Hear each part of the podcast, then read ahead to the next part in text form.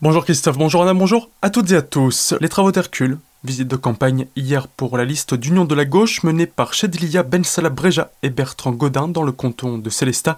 Ils sont allés rencontrer Philippe Charpentier, secrétaire CGT pour EDF à l'usine hydroélectrique de Markolsheim pour parler du projet Hercule. Le projet Hercule, c'est un projet de démantèlement d'EDF pour euh, accélérer encore euh, ce qui a été mis en place avec la libéralisation du secteur depuis euh, déjà de nombreuses années. Les risques que l'on voit, bien évidemment, c'est une socialisation, on va dire, avec reprise du contrôle de l'État sur la partie euh, nucléaire, donc essentiellement euh, des risques, voire des coûts euh, si jamais la filière devait être démantelée, et puis l'opportunité d'une privatisation de services régulés comme les énergies renouvelables ou la distribution, qui là, ben, du coup, attire les investisseurs, non pas pour investir, mais pour faire des profits. Quand on se plonge dans l'histoire d'EDF, on a relevé des grands défis industriels, et puis aujourd'hui, à l'heure de la transition énergétique, eh l'État va se priver un des rares outils euh, qu'il a, mis à part euh, la fiscalité, pour euh, changer de braquet un petit peu et accélérer les choses sur le plan industriel pour réussir cette transition énergétique. Les deux candidats ainsi que les autres membres de la liste sont contre ce projet Hercule pour différentes raisons, selon Bertrand Codin. Ce qui nous intéressait dans la visite de l'usine hydroélectrique de Markolsheim, c'est d'écouter les problématiques d'une entreprise avec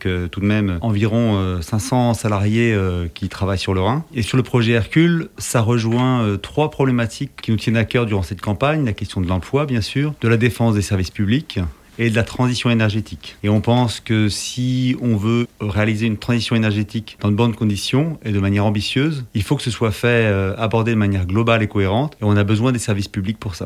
C'est sans doute ce qui n'a pas été suffisamment fait par les pouvoirs publics jusqu'à maintenant. C'est un investissement fort dans la transition énergétique et aujourd'hui on se retrouve en difficulté avec euh, des usines vieillissantes où il faut des investissements importants et donc euh, il faut que l'État reste maître de cette énergie et de la transition énergétique. Pour le CGT, la solution serait de retourner à un EPIC, un établissement public industriel et commercial, son ancien statut avant que DDF ne devienne une société anonyme.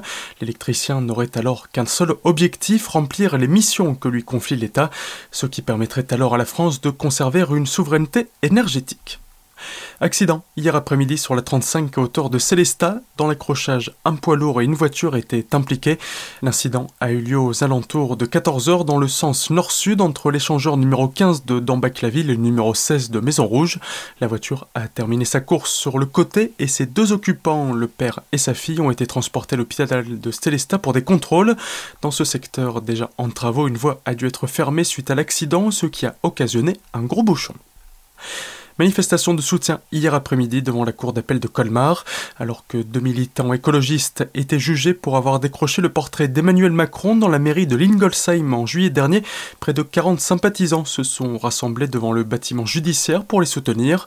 En première instance, ils avaient été relaxés en octobre dernier, mais le parquet avait ensuite fait appel de cette décision. Cette action de décrochage du portrait de chef de l'État a également été faite dans d'autres mairies françaises afin de dénoncer l'inaction de la France en matière environnementale. Le président leur a donc demandé pourquoi les deux personnes jugées n'avaient toujours pas rendu ce portrait. L'une des deux lui a alors répondu que pour ce faire, ils attendaient des garanties et des mesures concrètes à la hauteur des enjeux climatiques. La Cour d'appel a requis 300 euros d'amende pour vol en réunion. Elle rendra son arrêt le 30 juin prochain. Le retour des spectateurs à la Méno. Les footballeuses tricolores qui n'avaient plus joué devant du public depuis mars 2020 affrontent l'Allemagne ce soir à Strasbourg.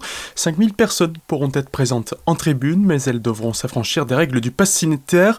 Coup d'envoi à 20h55. Tout de suite, le retour de la matinale avec Christophe et Anna. Très belle journée à toutes et à tous à l'écoute d'Azur FM.